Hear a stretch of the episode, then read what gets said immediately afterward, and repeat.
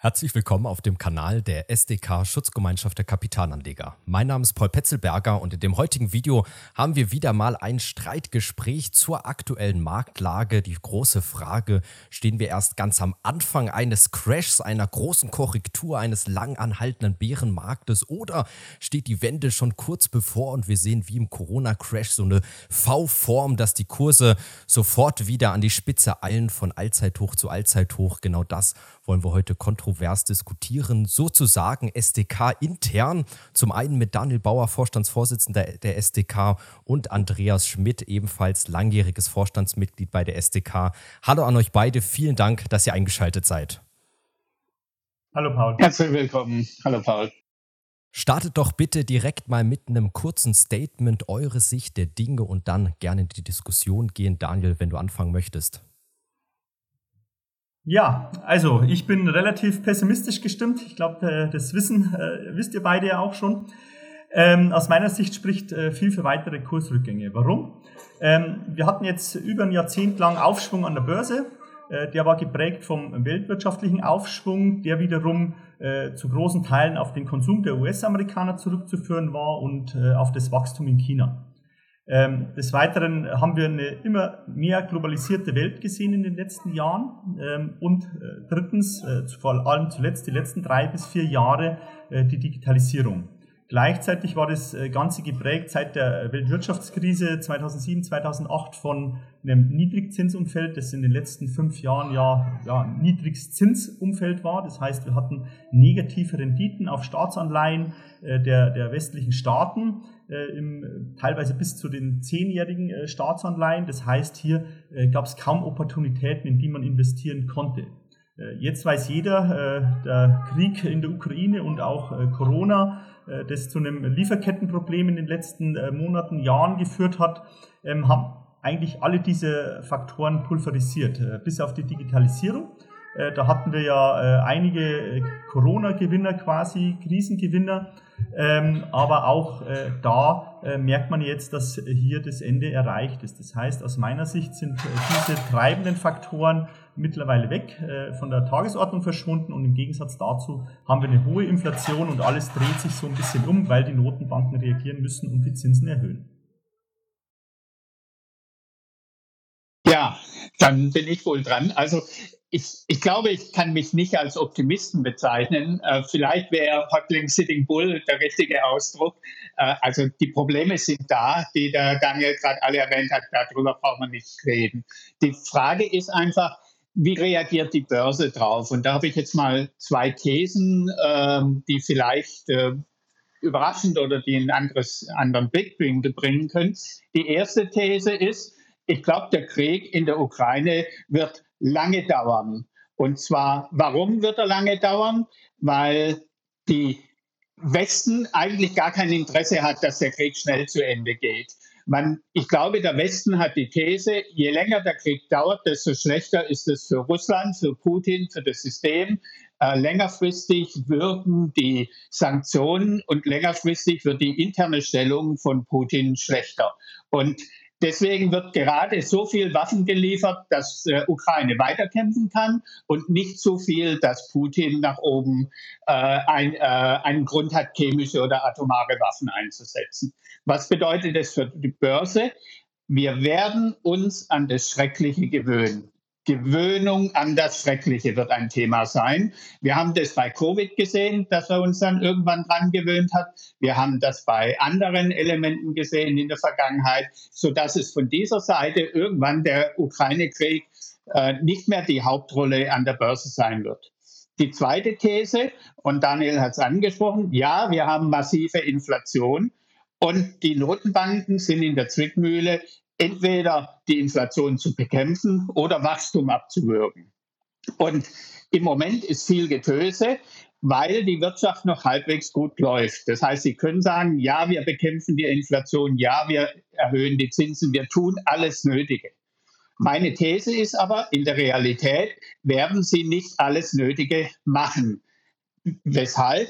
Wir stehen vor Jahrhundertherausforderungen. Wir haben den Klimawandel mit enormen Investitionen, angefangen von Umbau einer Gesellschaft bis hin zu Deichbauten, bis hin zu äh, Abfederung von Katastrophen und ähnliches. Enorm hohe Investitionen. Wir haben einen Mobilitätswandel, der damit einhergeht. Wir haben jetzt noch höhere Rüstungsausgaben als Belastung. Wir haben einen Wiederaufbau der Ukraine, was ein Rieseninvestitionsprogramm ist, sodass wir vor riesigen Herausforderungen stehen und die können nicht mit hohen Zinsen gemacht werden. Das heißt, die Notenbanken haben eigentlich nur die Wahl zwischen Pest und Cholera. Und äh, es kann durchaus sein, dass wir zum Schluss beides haben, Pest und Cholera und nicht oder Cholera. Das ist gut möglich. Aber aus Börsensicht kann das bedeuten, dass wir jetzt Signale haben, wir erhöhen die Zinsen, was nötig ist, aber dann relativ schnell Signale kommen, Ganz so schlimm machen wir es aber nicht. Äh, wir wollen ja nicht die Wirtschaft abwürgen und ähnliches. Und in diesem Spannungsfeld wird sich die Börse bewegen. Das heißt, und es ist immer noch viel Geld in der Welt vorhanden aus den jahrzehntelangen Übersteuerung der Wirtschaft durch Nullzins, Negativzinspolitik. Das heißt, ich erwarte häufige äh, kurze Rallyes. Das können Bullenfallen sein. Ich erwarte aber auch genauso schnell wieder fallende Kurse. Das können dann Bärenfallen sein, sodass wir uns in einem sehr stark schwankenden Umfeld, aber eben nicht in einem Crash-Szenario bewegen. Aber Andreas, da widersprichst du dir ja äh, in gewisser Weise. Ähm, wenn du dir, wenn du sagst, du gehst davon aus, dass der Ukraine-Krieg länger dauert, davon gehe ich auch aus. Ich glaube nicht, dass wir noch ein Ende in dem Jahr sehen werden ähm, wenn der Krieg länger dauert, werden die Energiepreise hoch sein. Und der Treiber der Inflation ist ja in den letzten äh, Monaten vor allem waren zwei Punkte. Die Knappheit äh, bei Chips, der Automobilindustrie, die Autopreise sind stark gestiegen in den USA, äh, in Europa. Und äh, der zweite Punkt, der größte der, äh, Punkt, äh, waren die Energiepreise. Wir sehen jetzt hier Steigerungen beim Gaspreis vom sechs-, siebenfachen. Auch Steinkohle ist deutlich teurer geworden in Europa. Ähm, wir haben einen Erdölpreis, der über 100 US-Dollar notiert. Ähm, wie soll denn bitte der Energiepreis äh, sinken, äh, wenn gleichzeitig der Krieg länger dauert? Europa ist nun mal äh, dank äh, der ja, nicht sehr weitsichtigen Politik der letzten Jahrzehnte in der Energiepreisfalle. Äh, wir sind sehr, sehr abhängig von Russland. Ähm, der Herr Putin hat keinerlei Interesse, ähm, jetzt hier uns irgendwo entgegenzukommen. Das Gegenteil ist der Fall, das sehen wir aktuell auch. Äh, er limitiert, er senkt die Gaseinspeisung über Nord Stream 1. Ähm, er hat bestimmten Ländern schon äh, das Gas abgestellt. Ähm, es ist doch nur eine Frage der Zeit, wenn äh, der Konflikt eskaliert und wenn die Waffenlieferungen ankommen ähm, aus USA, aus Großbritannien und die beiden Staaten, muss man sagen, das sind die Hauptlieferanten von Waffen für die Ukraine, die haben keinerlei Interesse, ähm, dass ähm, man hier irgendwo ähm, Putin entgegenkommt. Das heißt, äh, ich gehe davon aus, dass die stark Waffen liefern werden und dass wir hier ähm, wahrscheinlich einen Stellungskrieg bekommen mit äh, Artilleriegefechten, wo man äh, ja, jeden Tag mal drei, vier Meter lang gewinnt, dann am nächsten Tag wieder verliert. Und solange das der Fall ist, wird doch Putin ähm, hier nicht auf äh, Gaslieferungen an uns äh, angewiesen sein. Der Gaspreis ist hoch, er nimmt wahrscheinlich sogar mehr heuer ein äh, durch seine Öl- und Gasverkäufe, als er in den letzten Jahren äh, eingenommen hat. Ähm, wir sind darauf angewiesen und gleichzeitig hat er uns in der Hand. Äh, das heißt, und die Amerikaner, bei denen ist der Gaspreis ja deutlich niedriger als bei uns, die haben äh, eigene Reserven, ähm, werden da glaube ich, nicht groß Rücksicht nehmen. Also wenn man die USA anschaut, auch was die Zinserhöhungen angeht, in der Historie ähm, sind ja schon einige Schwellenländer pleite gegangen, weil sie sich in US-Dollar verschuldet haben und dann äh, die Amerikaner, weil es äh, nötig war, die Zinsen, äh, weil es intern nötig war für die Wirtschaft, die Zinsen stark erhöht haben, ähm, knallhart äh, erhöht haben ähm, haben sie auch das eine oder andere Entwicklungsland schon über den äh, Kamm springen lassen äh, mit der Folge der Staatsinsolvenz, Staatspleite. Und äh, gleichzeitig haben wir hier in Europa das Problem, dass wir eigentlich die Zinsen nicht unbedingt erhöhen müssten. Wir haben zwar in Deutschland eine sehr gut laufende Konjunktur, wir haben aber immer noch Probleme in anderen Euro-Ländern, wo die Wirtschaft nicht so rund läuft.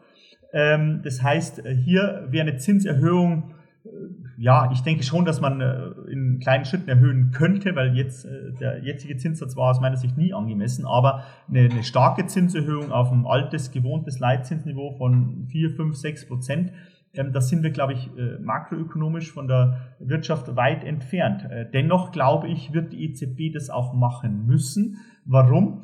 Ähm, wir haben das Thema ja, ähm, wenn wir es nicht machen und die Amerikaner erhöhen, die Schweizer haben jetzt erhöht, die Engländer werden hochgehen, äh, die Australier werden hochgehen. Das heißt, alle äh, westlichen Notenbanken werden die Zinsen erhöhen oder haben das schon getan. Wenn wir das nicht machen, dann wird der Euro so deutlich an Wert verlieren, dass A, die Energiepreise noch weiter steigen. Energie wird in Dollar gehandelt, Öl, Rohöl. Ähm, auch Chips werden in Dollar gehandelt. Das heißt, wir importieren uns dann durch den schwachen Euro noch mehr Inflation. Ähm, wollen wir das wirklich? Das glaube ich nicht. Auch wenn wir vor großen Aufgaben stehen, da stimme ich dir zu. Ähm, wir haben viel versäumt die letzten Jahre, was den Energiewandel äh, angeht, den Umstieg auf regenerative Energien. Ähm, wir haben äh, ganz viel in Infrastruktur zu investieren, in Netze zu investieren.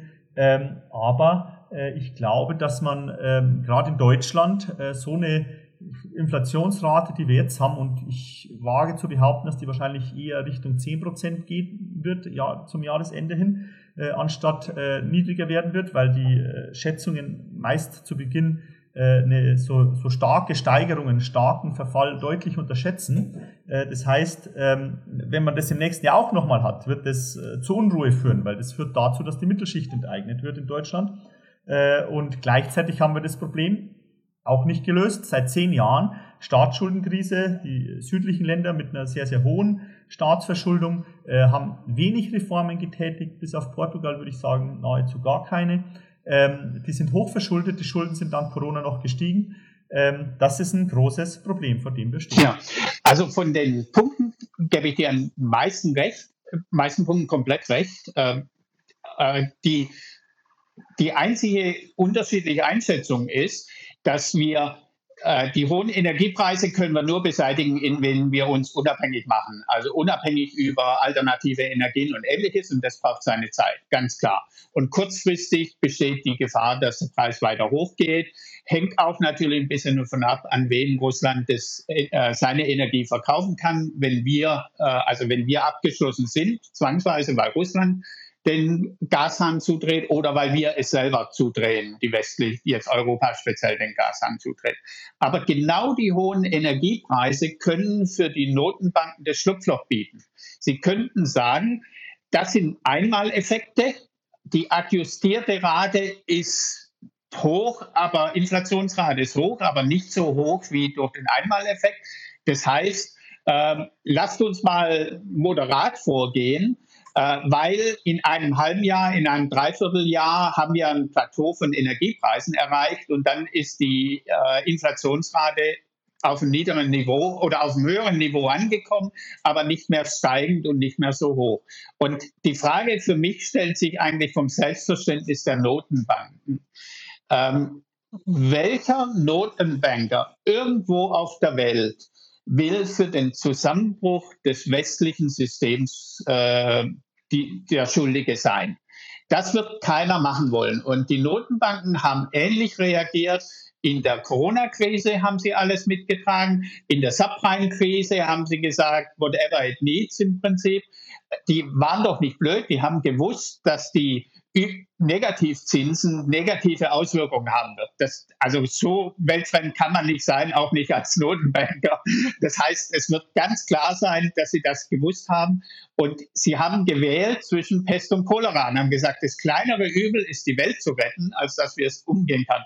Und ich glaube, wir stehen vor einer ähnlich ernsten Situation. Deswegen alle Punkte, die du nennst, soziale Unfriede, Riesenaufgaben, die da sind, äh, kann aber nur mit niedrigen Zinsen halbwegs bekämpft werden. Und zum Schluss vielleicht mit einem noch dickeren Ende, äh, dass wir Währungsprobleme kriegen. Europa wird, der Euro wird schwächer werden, da bin ich bei dir. Ähm, und ich glaube aber, dass die Notenbanken sich dann entscheiden werden zu sagen, wir kaufen Zeit. Erstens sind wir dann später nicht mehr im Amt äh, in vier, fünf, sechs Jahren, wenn die negativen Wirkungen auskommen. Und zweitens äh, können wir nicht riskieren, dass das westliche System kippt. Dafür sind wir äh, nicht befugt und nicht da und wir unterstützen das über dann unvernünftig niedrige Zinsen, unvernünftig in Anführungszeichen. Vielleicht ist es vernünftig, die Welt zu retten, statt äh, das äh, zu machen. Und also eigentlich ist der hohe Energiepreis genau das Gegenargument, weil es wird kommen, dass er nur temporär ist.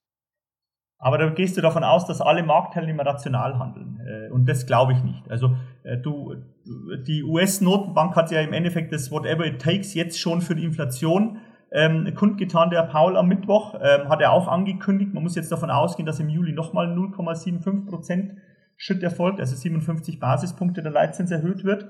ähm, es würde, oder du nimmst an mit dieser, mit dieser Annahme, ähm, oder da, du gehst davon aus, dass sich alle rational verhalten. Dann müssten auch Lohnpreisspiralen ausbleiben. Da müsste man davon ausgehen, dass wenn die Energiepreise wieder sinken, und ich gehe davon aus, dass sie irgendwann wieder sinken, spätestens wenn man andere Quellen ähm, äh, quasi erschlossen hat, äh, das heißt aus Saudi-Arabien, Venezuela oder wo auch immer sein Öl und Gas herbekommt, ähm, dass dann die Preise wieder zurückgehen. Aber das wird dauern, weil die Infrastruktur ist gar nicht vorhanden. Wir haben nicht die entsprechenden Terminals. Wir sind nicht darauf ausgelegt, Öl mit Tankern zu importieren äh, in unendlichen Mengen. Wir sind nun mal auf das Pipeline-Netz aktuell angewiesen. Und so wie man Deutschland kennt, sind wir eher nicht in der Lage, wie China, von heute auf morgen mal schnell äh, die komplette Infrastruktur zu stellen, ähm, um hier quasi das Sourcing äh, zu ändern. Das heißt, das wird dauern. Da rechne ich eher mit zwei bis fünf Jahren, bis das äh, wirklich steht dann und nicht äh, Ende des Jahres. Das heißt, ähm, da haben wir große Probleme. Gleichzeitig müsste man äh, davon ausgehen, dass auch die Leute mitspielen, dass die diese,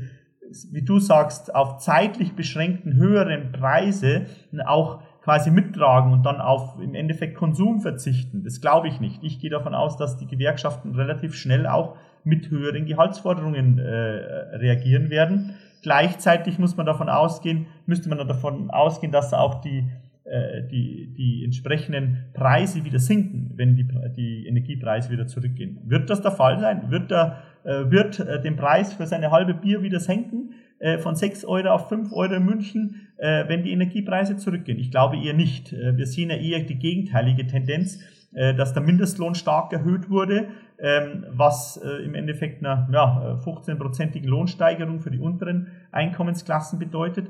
Aber die unteren Mittelschicht und die Mittelschicht haben keine 15 Prozent bekommen. Das heißt, hier ähm, glaube ich, wird man eher davon ausgehen müssen, dass auch die dann äh, wollen, dass die Preise entsprechend steigen. Und dann kommt diese Lohnpreisspirale äh, aus meiner Sicht so richtig in Gang. Und das ist das äh, große Thema. Und ich glaube, wenn man sich mal anschaut, ähm, was äh, für die US-Börsen relevant ist vor allem, und das sind die Leitbörsen der Welt immer noch, ähm, das Verbrauchervertrauen zum Beispiel in den USA war auf dem niedrigsten Wert seiner Geschichte.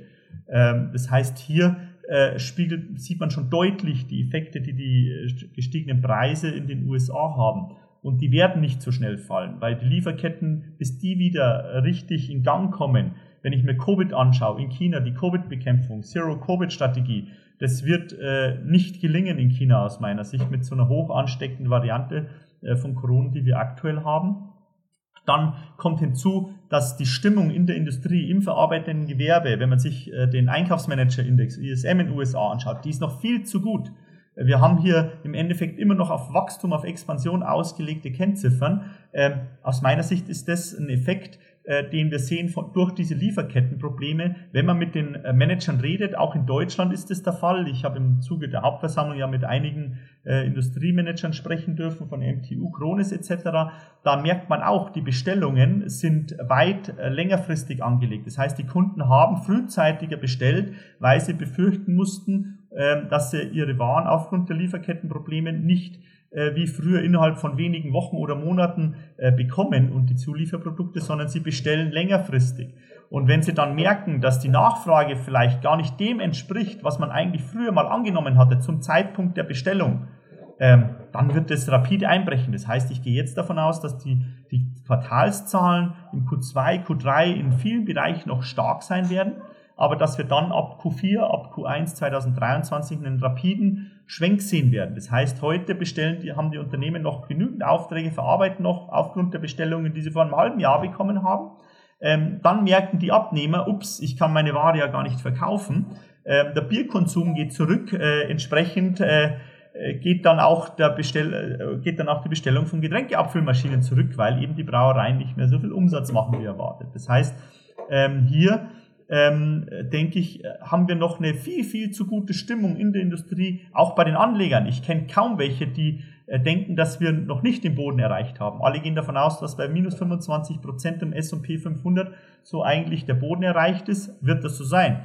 Das, äh, die Gewissheit gibt einem keiner. Und gleichzeitig haben wir eben hier steigende Opportunitäten, also wir haben mehr Anlagealternativen und was hinzukommt, wir haben sehr, sehr viele Privatanleger, Neulinge an der Börse, die noch nie so einen richtigen Crash mitgemacht haben, wo es mal richtig, äh, ich sag's mal, im DAX um 50 Prozentpunkte nach unten geht. Und äh, ich glaube, ähm, wir haben das Ende noch nicht gesehen. Ja, also zum FED-Protokoll äh, kurz, da steht aber auch drin, denn, denn er hat sich den, ähm, die Hintertür offen gelassen. Äh, wir rechnen mit 0,75 im nächsten äh, Monat. Es können weitere Schritte folgen, aber wir begutachten die gesamtwirtschaftliche Entwicklung und die war nicht gut. Das heißt, genau das könnte dann das Argument zu sein, wir müssen jetzt eine Pause machen. Und wenn eine Ankündigung käme, wir machen langsamer oder nur 25, 025 oder wir setzen mal einen Monat aus, weil wir die Arbeitslosenrate, weil wir das Konsumverhalten begutachten wollen. Und genau aus den Gründen, du sagst, dann wird die Börse das als Zwischenhof feiern. Zweiter Punkt, äh, Italien, Riesenproblem. Äh, andere Märkte auch Riesenprobleme, Frankreich auch Riesenproblem. Die Staaten werden Geld brauchen, um äh, den sozialen Frieden zu wahren. Sie müssen die Energiepreise abfedern. Das ist genau das Argument auch. Und das geht nicht bei hohen Zinsen. Dann gehen sie pleite. Und äh, es ist also, inhaltlich bin ich kom eigentlich komplett bei dir, bei allen diesen Risiken. Die Frage ist nur, was ist in der Börse bereits drin? Und was ist, äh, äh, ja, was wird dann hingenommen? Und äh, wenn wir jetzt mal schauen auf die Unternehmen, im Moment ist noch etwas abgefedert, ja. Äh, ich glaube, äh, man sollte sich deswegen in Zukunft auf Unternehmen konzentrieren, die erstens erstklassig sind, die zweitens eine Möglichkeit haben, Preise zu überwälzen. Wer die Inflation nicht weitergeben kann, wer keine solche Marktstellung hat, äh, den wird es radikal erwischen, weil es werden hohe Rohstoffpreise plus eine Währung, die äh, einiges äh, teurer macht, äh, die, die Unternehmen belasten. Das heißt, ich würde mich nur auf Unternehmen, die eine starke Marktstellung haben, fokussieren und, äh, und dann nur langfristig anlegen, weil natürlich keiner den Newsflow von den nächsten zwei Wochen wissen kann, äh, wie er kommt und vielleicht in Etappen was aufbauen. Aber eigentlich äh, habe ich die gleichen Argumente und sage, das sind eher spricht dafür, dass die Zinsen nicht ins Endlos auf, wie sie eigentlich, sie müssten nicht bei 8, 9, 10 Prozent sein. Äh, da werden sie nicht hinkommen, sondern wir werden bei 3, 4 Prozent äh, Zins, Zinsniveau aufhören, weil sonst äh, der Rest der Wirtschaft kollabiert. Genau aus den Gründen, die du gesagt hast. Andreas, Daniel, vielen Dank bis hierher. Ich glaube, wir können festhalten, wirklich eine ja, schwierige Situation. Wir wollten eigentlich noch ausführlich auch ein bisschen auf diesen Punkt, Andreas, du hast schon gestartet, darauf eingehen, was kann man aktuell tun. Vielleicht, das ist jetzt mein Gedanke von mir, lass es uns das so machen, dass wir heute das Video mal so beenden und dann einfach noch mal ein paar zwei kurz aufnehmen, wo wir ausführlich noch mal beleuchten, was können Anleger denn gerade tun? Was für Handlungsoptionen gibt es? Dann ja, splitten wir das vielleicht so ein bisschen auf, weil wir jetzt einfach schon viel Zeit für diese extrem spannende Diskussion hatten. Ich denke, viel Konsens, aber gerade so die Frage, wie ist die Auswirkung? Und da haben wir natürlich auch klein, keine Glaskugel. Also auch hier nochmal der ganz, ganz wichtige Hinweis, keine Anlageberatung oder Empfehlung. Also bitte, bitte macht eure eigene Recherche anhand von unterschiedlichen Quellen. Und ja, Geht selber rein, wenn ihr euch überlegt, wie ihr dann jetzt auch konkret handelt. Wir freuen uns natürlich auch über eure Kommentare jetzt. Lasst uns doch mal wissen, was eure Meinung ist zur aktuellen Marktlage. Und wir freuen uns, wenn ihr dem Video einen Like gebt und natürlich unseren Kanal abonniert, um dann auch beim Part 2 mit dabei zu sein. Andreas, Daniel, euch nochmal ganz großes Dankeschön für diese spannende Diskussion. Gern geschehen. Danke, Paul. Danke, Andreas. Und wir hatten vor einiger Zeit schon mal ein Streitgespräch aufgenommen, das ist jetzt schon über ein Jahr her, aber auch so das Streitgespräch auf unserem Kanal, was am besten angekommen ist, über das Thema Bitcoin, Krypto. Und da können wir hier vielleicht auch mal drauf verweisen. Ist ja auch gerade ganz spannend, weil die Kryptomärkte crashen, Bitcoin enorm eingebrochen ist. Also schaut auch gerne mal hier vorbei wo Blocktrainer Roman Rea mit Professor Dr. Bofinger diskutiert, ob das Ganze kompletter Schwachsinn ist, um es jetzt mal hart zu sagen, oder Bitcoin ja die Lösung von vielen Problemen. Gerne mal vorbeischauen, natürlich auch bei den anderen Videos auf unserem Kanal. Bis zum nächsten Mal.